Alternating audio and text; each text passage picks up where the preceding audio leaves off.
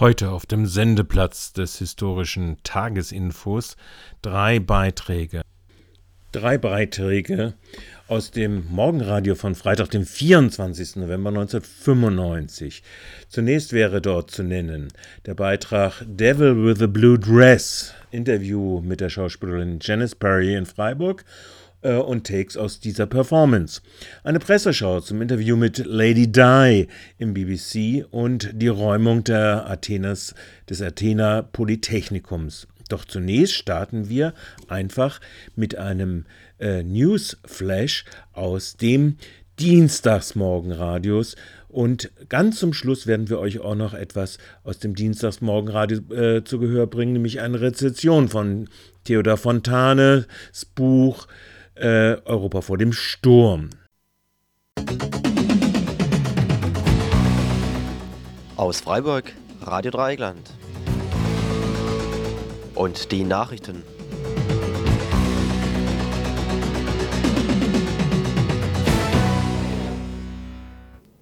Gefängnismeuterei in Athen beendet.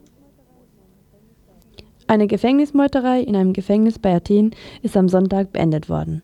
Die Informationen in den bundesdeutschen Medien hierzu sind spärlich und widersprüchlich. Glaubt man den Horrormeldungen, dann kam es im Verlauf dieser Meuterei zu blutigen Auseinandersetzungen zwischen verschiedenen Häftlingsgruppen, zu Vergewaltigungen und Drogenexzessen mit mehreren Toten und Schwerverletzten. Diese Berichte müssen jedoch zunächst als Gerüchte eingeschätzt werden. Fest steht, dass die Meuterei am Dienstag vergangener Woche im Kordios-Gefängnis bei Athen ausgebrochen ist. Dieses Gefängnis ist ein Hochsicherheitsknast, in dem Menschen einsitzen, die zum Teil wegen Schwerverbrechen, unter anderem im Zusammenhang mit der Militärdiktatur in Griechenland von 1967 bis 1974 einsitzen müssen.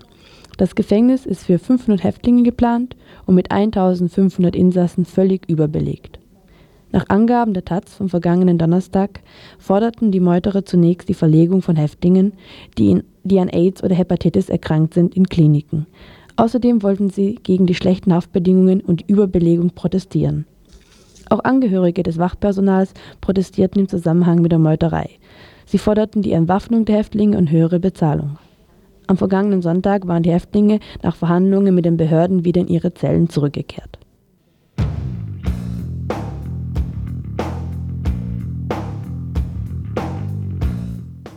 Für eine politische Lösung in Kurdistan. Dies war das Motto einer Demonstration in Köln, zu der am letzten Samstag mehr als 100 Gruppen und Organisationen aufgerufen hatten. Die Demonstration wurde vom Kölner Polizeipräsidium verboten, mit der Begründung, es würden Straftaten erwartet, womit unter anderem das Zeigen von Symbolen der verbotenen kurdischen Arbeiterpartei PKK gemeint war. Das Verbot wurde bis Freitagabend auch gerichtlich bestätigt. Trotz massiver Polizeisperren in und um Köln und auch schon an den Abfahrts und Sammelstellen in mehreren deutschen Großstädten versammelten sich am Samstag 500 Menschen vor dem Kölner Dom, um spontan gegen das Demonstrationsverbot zu protestieren. Sie wurden von sechs Hundertschaften Polizei zweieinhalb Stunden lang eingekesselt. 300 von ihnen wurden festgenommen und zum Teil erkennungsdienstlich behandelt. Nach Meinung der Demonstrationsveranstalterin und PDS-Bundestagsabgeordneten Ulla Jelpke werden mit der Kriminalisierung und dem Verbot jeglicher politischer Äußerungen für politisch aktive Kurdinnen in der BRD hauptsächlich drei Ziele verfolgt. Erstens Erzeugung eines ideologisch angeheizten Klimas, in dem die PKK nicht als legitime Befreiungsbewegung, sondern als terroristische und kriminelle Gruppe wahrgenommen wird. Zweitens Entlastung des durch den Krieg gegen die Kurden und die Verfolgung oppositioneller in Bedrängnis geratenen NATO-Partners Türkei.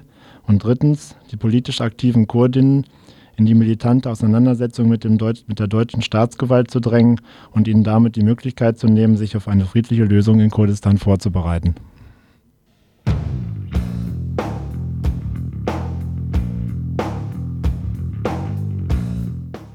Flucht und ihre Ursachen. Das Bundesverfassungsgericht beginnt heute mit der Prüfung des Asylrechts. Vorausgegangen war eine Klage von fünf abgewiesenen AsylbewerberInnen. Die fünf Flüchtlinge kritisierten vor allem die Drittstaatenregelung, die Liste der angeblich sicheren Herkunftsländer sowie die Flughafenregelung. Die Drittstaatenregelung sieht vor, dass Flüchtlinge, die über angeblich demokratische Staaten in die BRD eingereist sind, auch in diesen Staaten Asyl beantragen müssen. Die Flughafenregelung betrifft AsylbewerberInnen, die auf dem Luftweg in die BRD einreisen. Sie werden auf dem Flughafen untergebracht und dort einem extrem beschleunigten Asylverfahren unterzogen. Im Kern geht es den fünf klagenden AsylbewerberInnen also darum, dass das neue Asylrecht in der BRD einzig die Funktion erfüllt, möglichst wenigen Menschen Asyl zu gewähren und durch eine demütigende Behandlung der Flüchtlinge abzuschrecken Derzeit sind etwa 50 Millionen Menschen weltweit auf der Flucht, davon die Hälfte Kinder und Jugendliche. Die wichtigsten Ursachen für die Flucht sind Krieg, soziale Konflikte und Verfolgung aus religiösen, sexistischen oder rassistischen Gründen.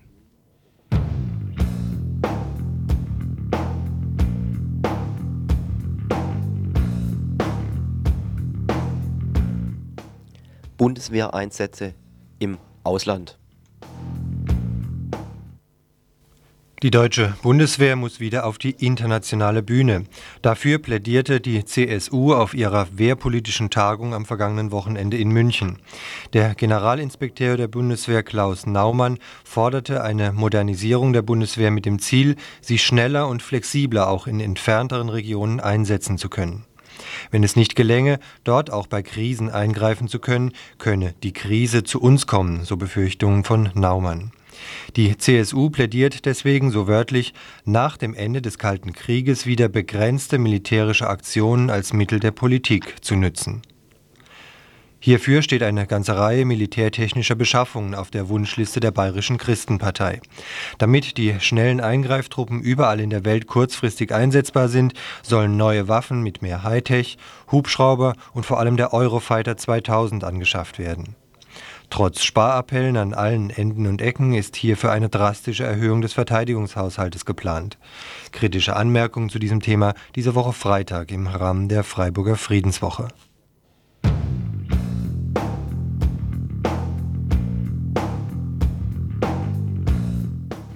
Hausfrauen und Hausmänner arbeiten. Auch außerhalb von marktwirtschaftlichen Zusammenhängen wird gearbeitet, und zwar viel mehr als innerhalb der marktorientierten Wirtschaft. Dies hat das Statistische Bundesamt in Wiesbaden herausgefunden. Erfasst wurden vor allem Arbeiten im Haushalt wie Kochen, Putzen, Abwasch sowie die Kinderbetreuung und die Pflege alter und kranker Menschen.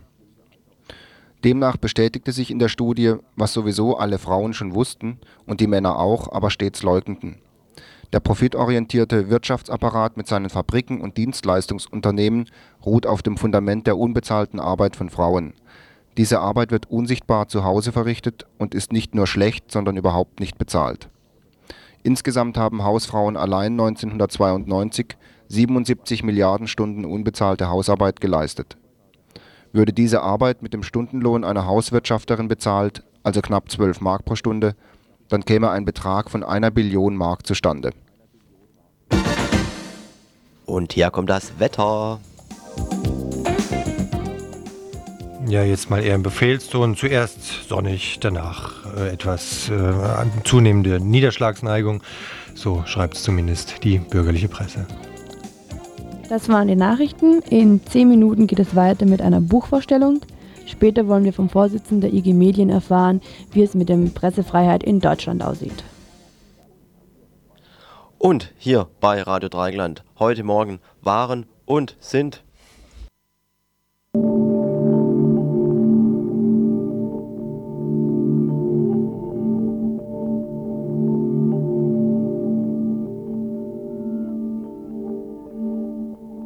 I see you walking by.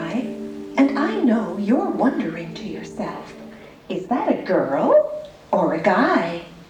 Big hair, high heels, too much schminken, and yet so strong. Mm. Big hands. No, it it just seems wrong. Well, I'm not ashamed to tell you right up front. I am who I am. I'm me, a girl, and it's grand.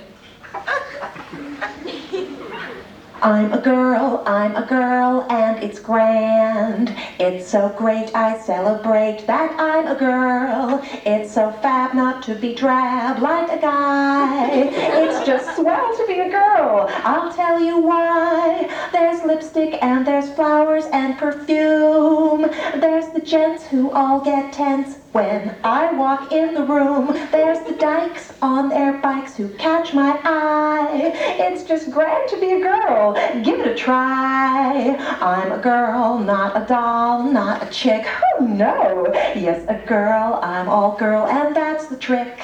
After the show, don't ask if you can see my dick. Cause I'm a girl, and that's not what I've got to flick.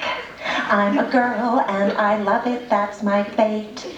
I'm the one that the boys all love to imitate. When you see me on the street, just kiss my hand. Cause I'm a girl, yes, I'm all girl, and it's grand. There's lipstick and there's flowers and perfume. There's the gents who all get tense when I walk in the room. There's the dykes on their bikes who catch my eye. It's just grand to be a girl. Give it a try. I'm a girl, not a boy, nothing less. And there's something that I really must confess that I love my hosen and I love my dress. And I'm a girl, a wonderful girl, a glamorous girl, a genuine girl, and it's grand. I really adore it. Yes, I love it. I am so proud of it. I'm a girl. Yes, I'm a girl, and it's grand.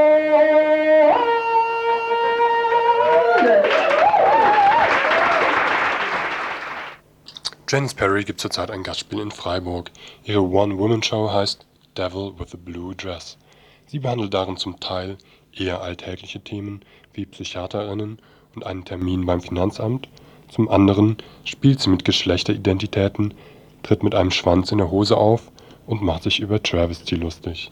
So the program you had in, in it, you were starting with in Germany was one you already had in America, and it was a one-woman show as well. Okay. Um, so, so why are you doing this alone? Äh, Geldangst? Keine Ahnung. ähm, ich habe äh, erstmal äh, Rockbands und so gemacht und ähm, dann ich habe ähm, what, äh, geschrieben, geschrieben, nur geschrieben. Only at home, sitting at my desk, writing short stories. Und dann mein äh, Ges Geschickte sind, äh, hat Kürze in Kürze bekommen und Kürze in Kürze in Kürze. Und habe gesehen, ich habe gesehen ähm, hey, diesen sind ähm, Lied, äh, Lied, Lieder.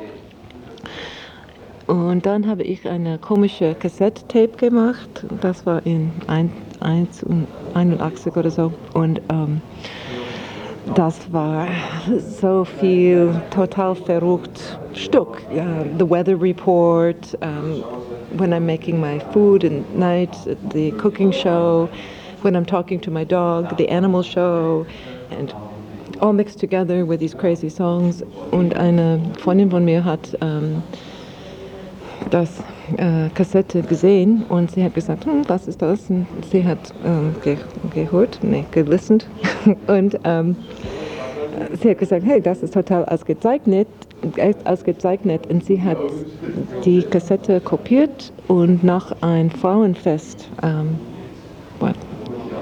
Geschickt. geschickt. Und die Frauenfest Fest hat mich ähm, angerufen und gesagt, hey, come and perform, we'll give you $50. I said, $50? Okay. Und das war 81. Und ähm, ja, dann meine erste Show war vor, äh, in front of vor äh, 2000 Frauen. Das war viel Spaß. Ähm, aber du hast auch um, Shakespeare gespielt. Hast du eine Ausbildung gemacht als Schauspielerin? Did you um, have a, how do you say this? Um, tra training. Uh, no. äh, Theologie, Philosophie und Englisch. So I could either be a waitress or a Schauspielerin. um, but, aber ich habe immer ein Spiel gemacht zu Hause von meinen Eltern, mein Hund, alles immer mit Kostüm und eine, äh, eine äh, Mutter von einer Freundin von mir hat gesagt, du hast dasselbe Show gemacht, wenn du hat sechs Jahren. She brings Barbara into the room. I take one look at Barbara and I think to myself, oh, great. Because clearly, Barbara is also a lesbian. and I think to myself, well, this will be really comfortable. there we're going to be in the Internal Revenue Service.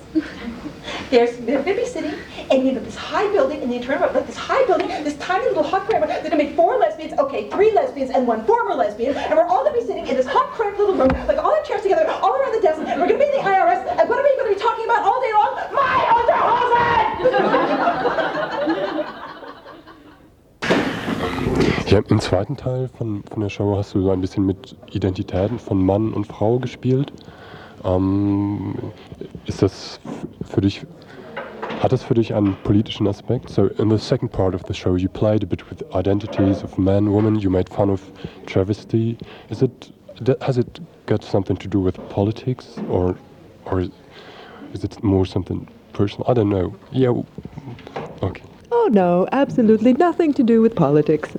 No, it, äh, jede Stück ähm, von einer Frau ist politisch, denke ich, in dieser Zeit. Und ähm, der Travestie-Stück, ich habe ähm, in meiner Show gesagt, und das ist äh, richtig, äh, viele Theater würden Travestie-Show jetzt machen. Der Theater würden lieber einen Mann in a dress haben als eine Frau in a dress. Und ich habe gefragt, und was ist das? Ah, oh, yes, more of the same. Und, ähm, ups, und erstmal, ähm, ich habe gay, ich habe Angst gehabt, weil ich habe äh, nicht so viel Angst, aber ein bisschen Angst. Ich habe gedacht, ähm, Genau, vielleicht das ist unpolitisch, dass eine Frau ein Travestie-Stück machen. Und was würden der Drag Queens denken darüber das? Und oh, vielleicht das ist nicht gut. Dann habe ich gedacht, hey, der Drag Queens hat nie mich gefragt, was ich würde denken über ihr Stück So, you know what I mean? Uh, yeah, the, drag queens, yeah. the drag queens never worried about what my reaction is going to be, so why am I worried about theirs? And uh, uh, Who's the drag queens? Wer? Travesty uh, Queens, Königin? Ich denke, das Stück ist, uh, uh, what's the word, uh, central, weil especially for the normal, whatever that is, heterosexual publicum. Uh, you know, for them, this is perfect. It's a woman who we want to oppress, and she is uh, making a joke about travesty, which we also want to oppress and it's somehow homosexual, which we also want to oppress. So it has a kind of power because it's all these elements combined in one thing. And then to, um, you know, to do this after I've had this big schwanz, it's, uh, somehow it's really perfect. You know, to one minute have a big schwanz and the next minute have giant breasts, and nothing is. Um, uh, nothing is uh, normal. Everything is exaggerated. And it's somehow a point, it makes the heterosexuals, at last, they can laugh at drag queens. How wonderful for them. And uh, it's a kind of political power. Feels good. I really like this piece. Uh, you know, I'm going to be here tomorrow night, and the next night, and the night after that, and I'm going to be here starting at half past 10 in the evening. And you probably are not planning to come those nights, is that correct? and so, if you're not here, I'm going to be extremely lonely. because you will probably forget to telephone all of your friends to tell them to come and see my show. Now the thing is, you clearly you understand this thing about live theater. That live theater is interesting. Clearly, you understand there will always be video but there may not always be live theater, and you realize that you must come out to live theater so that there can be live theater. Some people aren't able to make that connection. Uh, so it would be very good if you could telephone them because I will be extremely lonely without you. Now, if you don't have any friends, you could simply buy one or two tickets for tomorrow night or Sunday night would be good. Um, it would be really great actually if you could all buy extra tickets for Sunday night, then don't come and I can stay home and watch a video. that would be great. Um, uh, so I would like to, or you could just, uh, you could, um, you could just leave your jackets here and then we could pretend like there are people here, but they're all in the clo or something like this. Um, but it would really be great if you could do this for me, if you could call your friends, that would be great. Janice Perry ist mit ihrem One-Woman-Kabarett Devil with a Blue Dress noch dreimal zu sehen. Sie spielt im Theatercafé Freiburg und zwar am Freitag und Samstag um 22.30 Uhr und am Sonntag um 20 Uhr.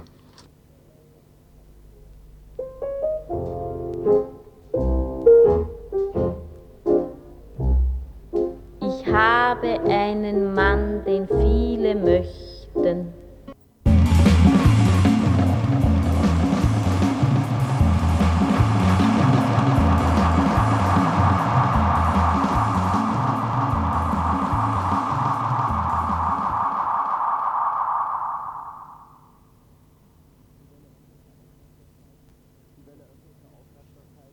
Die Welle öffentlicher Aufmerksamkeit um das Interview, das Lady D der BBC und damit dem Rest der Welt gab, ist schon fast verflogen. Angesichts der Tatsache, dass es sich hier jedoch um reell menschliche Probleme geht, haben wir uns von Radio Dreieckland dem Thema angenommen. Ein Blick in die Presse lässt jedoch Dimensionen struktureller Gewalt offenbar werden, die sich wohl in vielen Ehen widerspiegeln dürfte. Die Frankfurter Rundschau schrieb am Mittwoch über ein beispielhaftes Stück englischen Regens. Als hübsch verpacktes Geschenk für den Prinzen bezeichnete damals ein BBC-Reporter die in eine Flut von Schleiern gehüllte Braut. Von emotionaler Kälte und Ausgrenzung berichtete nun die 34-jährige Frau des Thronfolgers vom Neid Charles angesichts des Medienrummels um ihre eigene Person von seiner Abwendung nach ein paar Jahren, seinen Rückgriff auf die alte Freundin, auf Camilla Parker Bowles, die aus der Ehe eine Ehe zu dritt machte. Und weiter schrieb die Frankfurter Rundschau. Kein einziges Mal wurde sie laut, kein einziges Mal sprach sie Drohungen aus, applaudierte ihr der Theaterkritiker des Daily Telegraph Charles Spencer. Ganz ruhig und ganz effizient nahmen sie die königliche Familie auseinander, meinte Guardian-Kolumnist Simon Hoggart. So ernst, so gelassen saß sie da und hätte genauso gut einen Flammenwerfer in den Händen halten können. Auch wenn die sogenannte kritische Öffentlichkeit dieses Stück zwischenmenschlicher Probleme zur Satire werden ließ, das Volk wusste mitzufühlen. Wie die Taz vermeldete, erklärten am Dienstag in Großbritannien mehr als 85 Prozent der befragten 7000 BürgerInnen ihre Unterstützung für die 34-jährige Diana. Sie bewunderten ihren Mut und ihre Ehrlichkeit. Dass an ihrem Schicksal allgemein auch großes Interesse bestand, beweist auch folgende Meldung aus der Frankfurter Rundschau. Nach der Ausstrahlung des Interviews schnellte der Stromverbrauch in den britischen Haushalten sprunghaft in die Höhe. Unmittelbar nach der Sendung wurden nach Angaben der staatlichen Elektrizitätsgesellschaft 1000 Megawatt mehr als um die in dieser Zeit üblichen 32.000 Megawatt verbraucht. Der Anstieg des Verbrauchs nach spannenden Fernsehabenden geht vor allem darauf zurück, dass viele Briten dann ihre elektrischen Teekessel einschalten. Auch Radio Dreieckland fragte einige Stimmen repräsentativ für viele andere. Also einen Liebhaber hätte ich mir vielleicht schon genommen, aber ich glaube, eigentlich hätte ich die Kinder genommen und wäre gegangen. Ja, ist die Frage, warum nur einer und warum ein Liebhaber und keine Liebhaberinnen? Es ist zu überlegen, ob Liebhaber nehmen als einen Ausweg gesehen werden kann, aus der Ehe oder als jetzt reiner Racheakt äh, zu sehen ist oder ob das nicht einfach auch eine Frage des Lebensstils ist. Ich hätte meinen Koffer gepackt und wäre gegangen. Aber das ist so schwierig, so allein, so ohne, ohne das Geld, wenn man gewöhnt ist an so einen gewissen Standard. Aber wissen Sie, diese Gemeinheiten von meiner Schwiegermutter die ganze Zeit. Also wenn ich mir vorstelle, die Lady D muss sowas auch den ganzen Tag ertragen. Also da hätte ich doch lieber die Koffer gepackt und wäre gegangen. Ja, also ich hätte es an Ihrer Stelle nochmal mit Charles versucht. Äh, ich hätte mich nochmal mit ihm hingesetzt, hätte das Ganze besprochen, dann wären wir in die Eheberatung gegangen und wenn das nichts gebracht hätte, hätten wir zusammen eine Paartherapie gemacht. Camilla hätte ich vergiftet. Königliche Hoheit bringe ich Ihnen gerne das Reiten bei. Diana wollte. Die schöne blonde Prinzessin traf sich immer häufiger mit dem breitschultrigen Major. Sie lachten zusammen, sie ritten zusammen aus. Dann der Abend im Kensington-Palast. Diana hatte James zum Dinner eingeladen. Die Blicke wurden immer tiefer, in der Luft knisterte Erotik. Befehl ans Hauspersonal, lasst uns allein. Nach dem Essen ging Diana ganz langsam auf ihn zu. Sie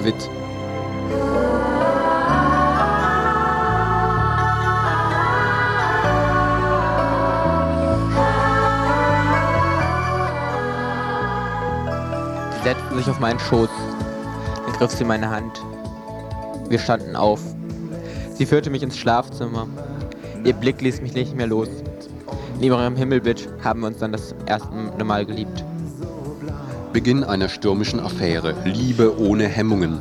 Haushälter Wendy Barry. Wenn James Havitt in Highgrove übernachtete, sah das Bett am nächsten Tag aus wie ein Schlachtfeld. Geschichten, die Havitt gefallen. In der Armee lässt er sich als Sexkanone feiern. Egal welche Frau ich will, ich bekomme sie alle.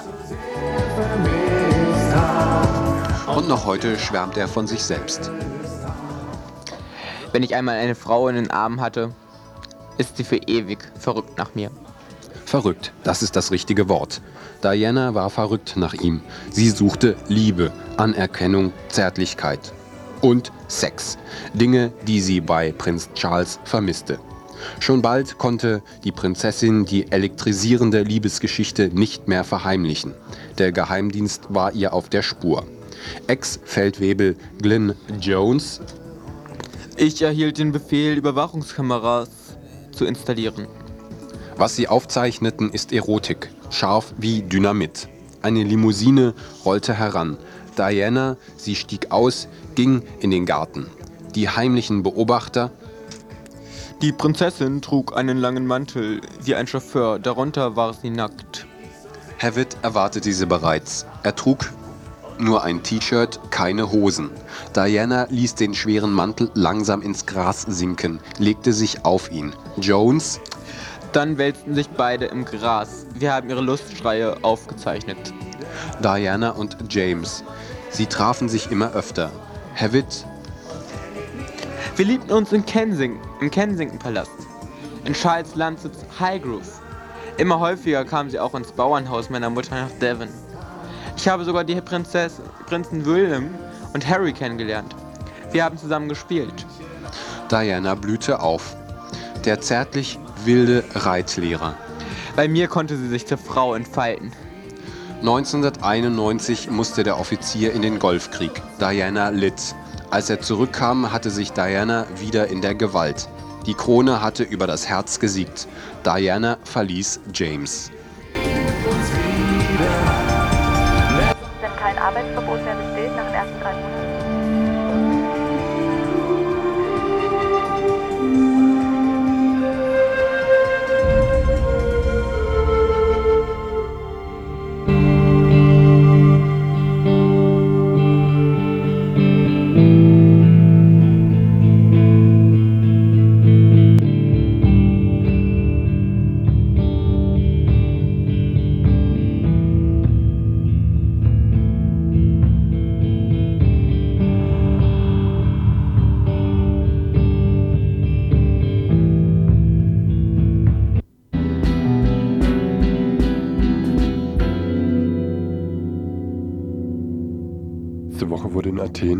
Polytechnikum von Studenten besetzt.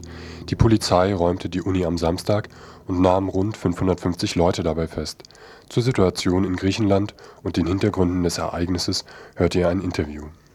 Und frage dich, ähm, kannst du mir mal ein bisschen schildern, kannst du mir erstmal schildern, wie es zu, der, ähm, zu den Demonstrationen jetzt kam, was das für einen Hintergrund hat Mhm. und ähm, ja, so ein bisschen auch in dem Kontext, wie, wie die dann abgelaufen sind? Mhm. Also es geht also um den 17. November. Jedes Jahr gibt es quasi seit ähm, wie viele jetzt 22 Jahren in Griechenland da eine Erinnerungsdemonstration an den an den Aufstand, der 1973 ähm, ausgehend quasi von der Studentenschaft und von dem Polytechnikum dazu geführt hat, dass die Militärdiktatur dann gestürzt wurde.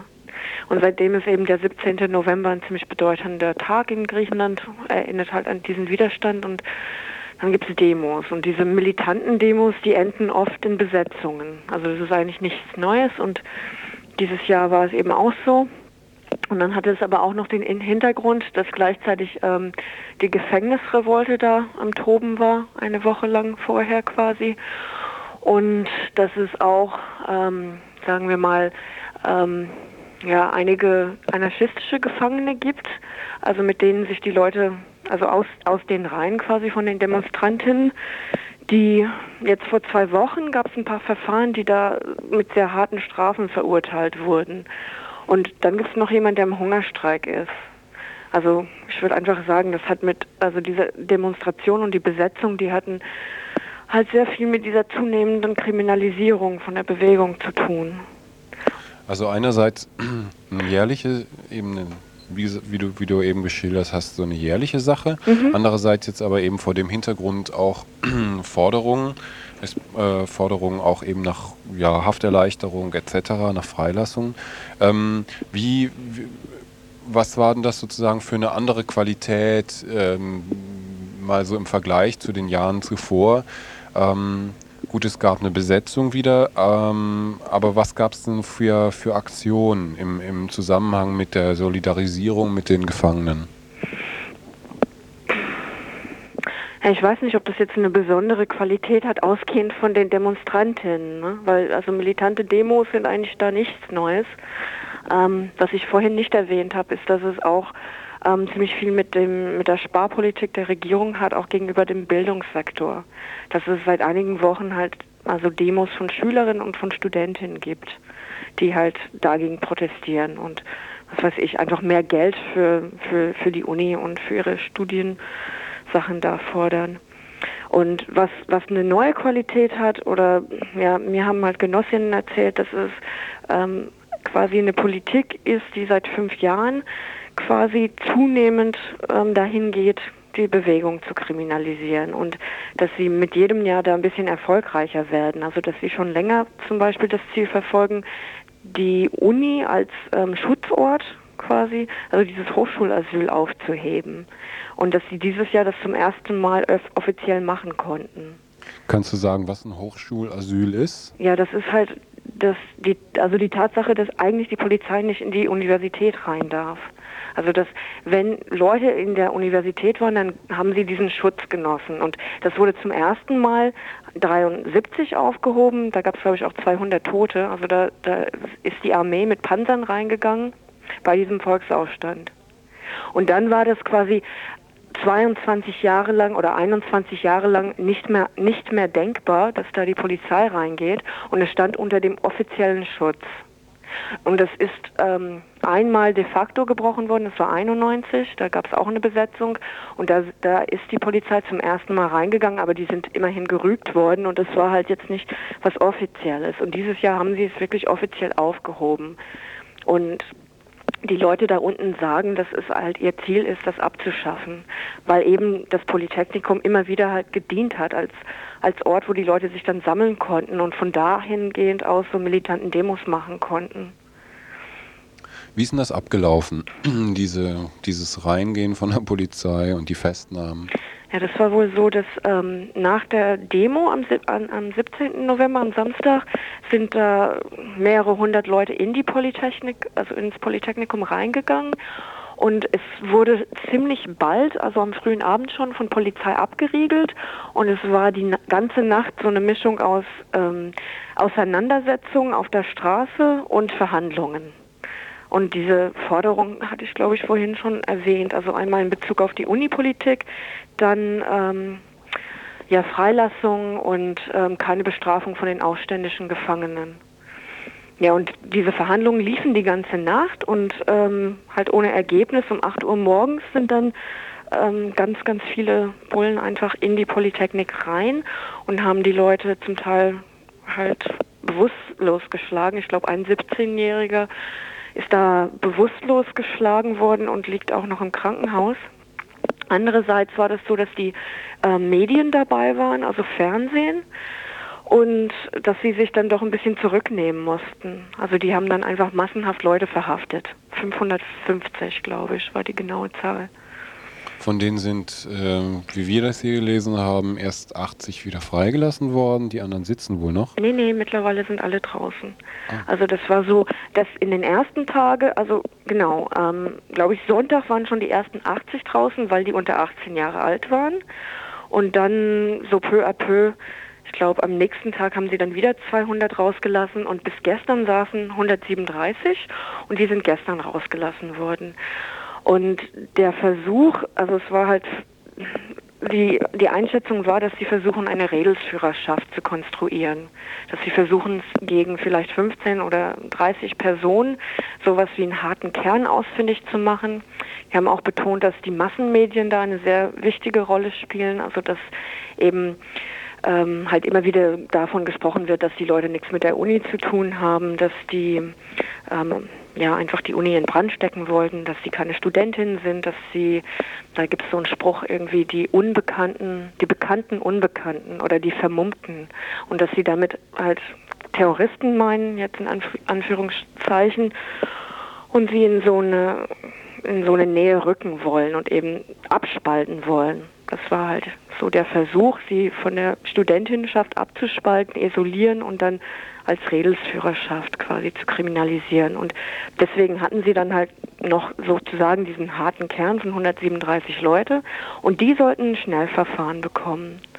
Und zwar in, in einzelnen ähm, Verfahren oder in Gruppen, Kleingruppenverfahren. Und ähm, die Leute haben das als Erfolg eingeschätzt, dass ähm, sie dieses, diese Verfahren nicht durchgezogen haben und einen Termin stattdessen gemacht haben für alle 137 gemeinsam am 5. Dezember. Das heißt, am 5. Dezember gibt es Prozess für all diese Leute gemeinsam. Und was auf der einen Seite positiv ist, weil es da wird dadurch schwieriger, eine Redelsführerschaft zu konstruieren. Auf der anderen Seite sagen die ganz klar, dass man immer noch davon ausgehen muss, dass Leute verknackt werden. Also auch für mehrere Jahre. Zwei bis fünf Jahre mindestens.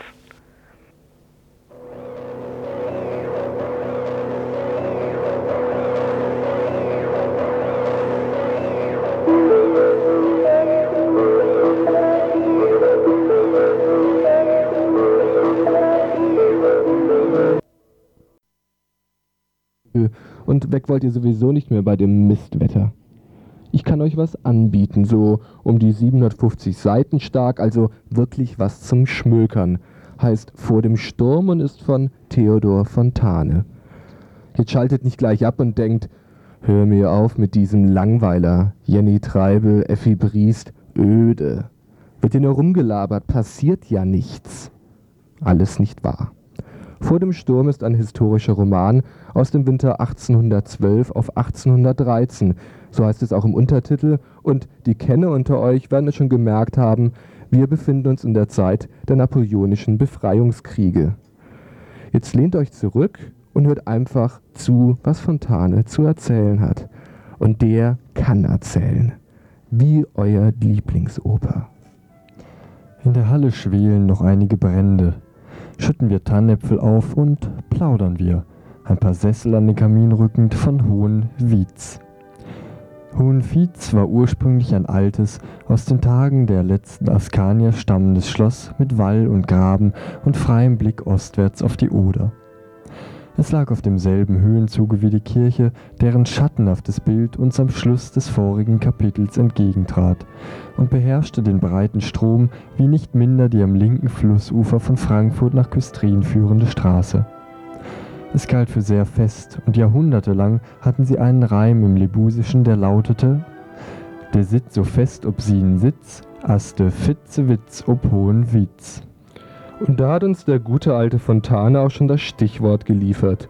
Im Mittelpunkt des Romans steht das Land Junkergut Hohenviez und dessen Besitzer, die Familie Fitzewitz. Der junge romantische Levin Fitzewitz liebt die rassige Polin Katinka, die es jedoch vorzieht, mit ihrem schneidigen Landsmann Graf Pninsky nach Paris abzuhauen. Levin, der arme Kerl, ist arg gebeutelt, heiratet aber zuletzt die Marie und alles ist in Butter. Da ist der rote Faden der voluminösen Erzählung. Da wir es aber mit einem sogenannten Vielheitsroman zu tun haben, passiert natürlich viel mehr. Da ist noch Bernd, Levins Vater, der in wilder patriotischer Raserei ein Freiwilligenheer aus Bauern, Bürgern, ausgedienten Soldaten und spleenigen Adligen zusammenstellt. Er möchte der Armee Napoleons, die durchgefroren und ausgehungert den Rückzug aus Russland angetreten hat, nach bester Partisanenart kräftig eins auf die Mütze geben. Es kommt zum Volkssturm auf Frankfurt an der Oder, der gründlich daneben geht. Das wäre ein anderer roter Faden des Romans, aber noch lang nicht alles. Eigentlich ist vor dem Sturm eine Bestandsaufnahme der gesamten preußischen Gesellschaft. Rechtschaffende Bauern aus der Mark Brandenburg, als Dorfpfarrer äh, getarnte Heimatkundler, spleenige Ex-Generäle, lächerlich blaublütige Landadlige, intellektuelle, romantische Dichter, bigotte Kindermärchen, alle liebevoll in Szene gesetzt, oft auch wohlwollend ironisch durch den Kakao gezogen. So zum Beispiel ein muffig spießiger Kleinbürgerkreis in Berlin, der sich zu einer Abendgesellschaft bei Levins Zimmerwirtin zusammenfindet.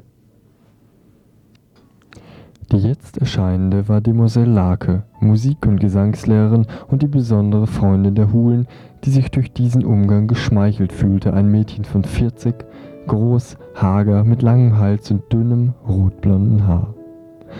Ihre wasserblauen Augen, beinahe wimpernlos, hatten keine selbstständige Bewegung, folgten vielmehr immer nur den Bewegungen ihres Kopfes und lächelten dabei horizontal in die Welt hinein, als ob sie sagen wollten, ich bin die Lake, ihr wisst schon, die Lake mit reinem Ruf und unbescholtener Stimme.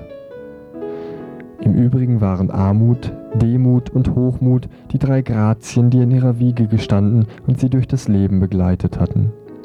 Frau Huhlen setzte sich zu der Neuangekommenen, patschelte ihr die linke und sagte, wie froh bin ich, Sie zu sehen, liebe Lake. Sie sind immer so gut und machen keinen Unterschied. Ach, liebe Huhlen, wie können Sie nur davon sprechen? Das wäre ja ungebildet. Sind wir denn nicht alle Menschen? Der Roman besteht aus einer Unzahl kleiner Anekdoten. Überall werden Geschichten erzählt oder Geschichte erlebt. Fontane graft dabei tief in die Schatzkiste der Schauerromantik, nicht ohne sie feinsinnig darüber lustig zu machen. Es wimmelt nur so von Spukgeschichten, Aberglauben, Märchen und skurrilen Gestalten. Ihr werdet glauben, dabei zu sein während dieses Winters im Jahre 1812, 1813. Ihr werdet glauben, mit dem Schlitten durch die verschneite märkische Nacht zu fahren, die alte Hexe Hoppenmariechen zu besuchen oder vor einem wärmenden Kaminfeuer zu hocken, während Bamme euch seine Lieblingsgeschichten erzählt. Fontane plaudert und erzählt dabei mit einer gelassenen Ruhe, wie es eben nur Opas können. Eine meiner Lieblingsstellen ist, als Tubal, Levins Freund, im Sterben liegt. Dr. Leist, der Hausarzt, und General Bamme vertreiben sich währenddessen die Zeit. Sie setzten sich alsbald an den Ofen und rauchten sich durch ein paar Stunden durch, unerschöpflich in ihrem Diskurse, der bei Tubal begann und bei Hoppenmarieken endete. Von Zeit zu Zeit ging Leist treppauf, um dem Verwundeten, wenn dieser über Schmerzen klagte, von seiner Krokata zu verabreichen, bis er, als es ihm endlich geglückt war, unter Anwendung dieses Opiats einen schmerzfreien Zustand herzustellen, auch für sich persönlich den Zeitpunkt für gekommen erachtete, wieder freier aufzutreten und sich eines Kaffee au Cognac zu versichern. Jeze brachte das Verlangte, Bamme nahm teil, und immer seltener ein ernstes Gesicht aufsetzend, einigten sich schließlich beide dahin, im Ganzen genommen seit längerer Zeit keinen so gemütlichen Nachmittag verplaudert zu haben. Vielleicht werdet ihr auch ihr, wenn ihr den Roman gelesen habt, mit mir einig sein, im Ganzen genommen seit längerer Zeit keinen so gemütlichen Abend verschmökert zu haben. Theodor Fontane vor dem Sturm, ein Roman aus dem Winter 1812 auf 1813. Ja, und wenn ihr jetzt schon so gemütlich eingestimmt seid, dann wollen wir doch auch noch mit einem weiteren Beitrag äh, fortsetzen, nämlich äh, auch aus dem Dienstagsmorgenradio, auch nochmal die Sicht der Förster auf das Waldsterben. Viel Spaß dabei. Kein schöner Wald. So heißt eine Veranstaltungsreihe, die zurzeit in der Harmonie in Freiburg stattfindet. Dabei handelt es sich um eine Ausstellung, die von Vorträgen und Exkursionen begleitet wird. Veranstalter ist die Gruppe Freiburg von Greenpeace. Und heute Abend zeigt Walter Trefz das Waldsterben aus der Sicht eines Försters. Ich sprach gestern Abend mit ihm über das Thema Waldsterben und Waldschäden. Herr Trefz, äh, würden Sie sich kurz bitte vorstellen? Ja, äh, mein Name ist Streifz Walder. Ich bin Förster am Gibis da oben und habe hier ein 900 Hektar großes Revier, das ich schon 30 Jahre betreue. Ich bin in verschiedene Umweltorganisationen tätig. Äh, Greenpeace, BUND, der Freudenstädter Aktionseinheit, in BUND bin ich in einer Arbeitsgruppe Wald. Äh, da bin ich der stellvertretende Sprecher. Um was handelt es sich für Bilder, die Sie morgen bei Ihrem Vortrag zeigen? Das sind Bilder aus dem Revier hier, aus den Kammlagen am Gibis. Das sind also knapp 900 Meter. Das sind äh, alte Schadbilder, sind aber auch neue Schadbilder. Ich will zeigen, dass es nicht Einzelbäume sind, die unter den Schadstoffen, unter den Luftschadstoffe leiden, sondern dass das verschiedene Pflanzen sind, dass das ein ganzer Lebensbereich ist, der erkrankt ist, der uns aber auch zeigen kann, dass mit uns etwas nicht in Ordnung ist. Äh, wir werden genauso oder wir leiden genauso unter, unter den Luftschadstoffen, vielleicht nicht gleich ganz so stark wie der Wald, aber halten sie die Luft einmal zehn Minuten an, das kriegen nicht einmal sie fertig. Sie sagten, Sie zeigen das Ganze drumherum, das Ökosystem Wald. Äh, was ist denn da, da genau betroffen, außer den Bäumen? Ähm, also die Schadbilder kann man an äh, Pflanzen erkennen, am Weideräsle, an Glöhe, an Moose, an Flechte, dass die unter den Einwirkungen leiden. Äh, wenn der Wald geschädigt ist, dann äh, verliert der Wald seine Schutzwirkungen, seine äh, Sozialfunktionen, die er hat. Er ist ja nicht nur Holzproduzent, und gerade hier oben in den Hochlagen ist es ein bedeutsamer Faktor im Klimageschehen. Es ist ein Faktor in der, im Wasserbereich, ein Wasserfilter, ein Wasserspeicher. Und die Funktionen gehen alle verloren.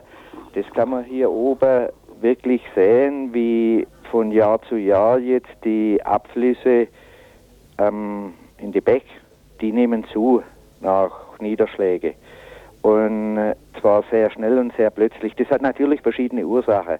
Eine davon ist aber, dass der Boden seine äh, gute Humusstruktur verliert und das Wasser sehr schnell oberflächlich abfließt. Herr Trefz, äh, Professoren aus München und Freiburg, die Herren Refüs und Zöttl, die für Bodenkunde verantwortlich sind, die sagen, es gibt gar kein Waldsterben in Deutschland, beziehungsweise das immer wieder behauptete Waldsterben gibt es gar nicht. Das seien alles unverantwortliche Horrorgemälde.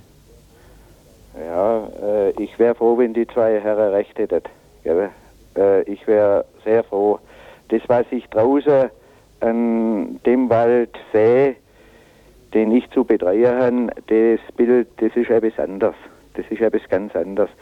Sehen Sie, ich habe als Förster die Aufgabe, den Wald, der mir ja nicht gehört, der der Allgemeinheit gehört, den am Ende meiner Dienstzeit so gut wie ich ihn wieder gekriegt habe, zurückzugeben. Und dazu bin ich nicht mehr in der Lage. Gell, der Wald ist schlechter geworden. Gell, schlechter geworden durch äh, Luftschadstoffe und das wirkt sich vielfältig aus. Aber in den Äh, letzten Jahren ist, doch auch, ist doch auch viel gedüngt worden. Äh, wie ist denn gedüngt worden und hat es auch was gebracht? Eine Düngung ist eine erste Hilfe, kann eine erste Hilfemaßnahme sein. Und äh, Sie meinen ja speziell äh, Kalk-Magnesium-Dinger, weil das die Nährstoffe sind, die verloren gehen.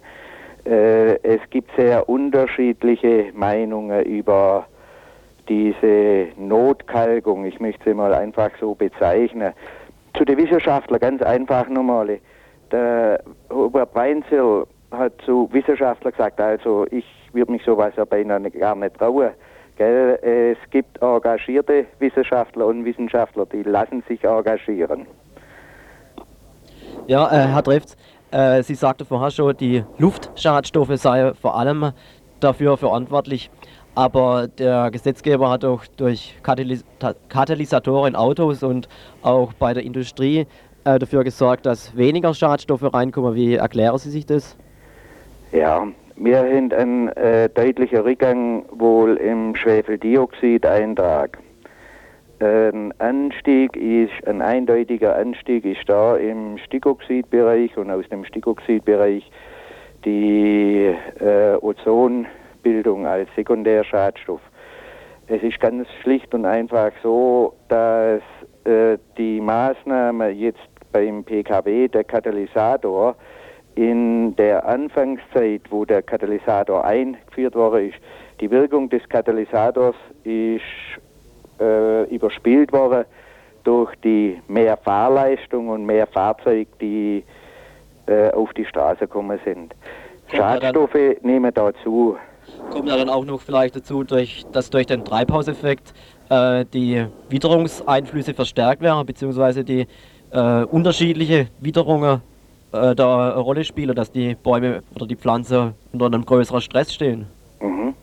Äh, jetzt kommen Sie auf eine, auf eine sehr wichtige Sache. Sehen Sie, die, anfänglich beim Waldsterben war die Thematik die Schwefeldioxid, saurer Regen.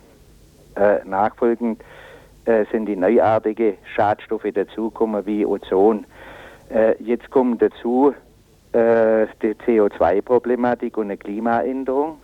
Es kommt dazu nicht das bodennahe Ozon nur, sondern also auch das Ozonloch. Das Ozonloch äh, verursacht dann wieder härtere und stärkere UVB-Einstrahlungen. Wir sollen nicht in Sonnen aus und eine Sonnenschutzcreme mit einem Lichtschutzfaktor von 32,5 nehmen oder sowas. Cremen Sie mal eine Tanne ein. Ja, und dann noch die abschließende Frage, wie soll man denn da damit umgehen oder welche Konsequenzen sehen Sie denn äh, vom bisherigen Verlauf? ähm, Sache ist so, es muss jeder wieder ein bisschen mehr Verantwortung übernehmen. Seine Verantwortung abgeben mit seiner Wählerstimme alle vier Jahre oder alle fünf Jahre, das ist einfach ein wenig zu wenig.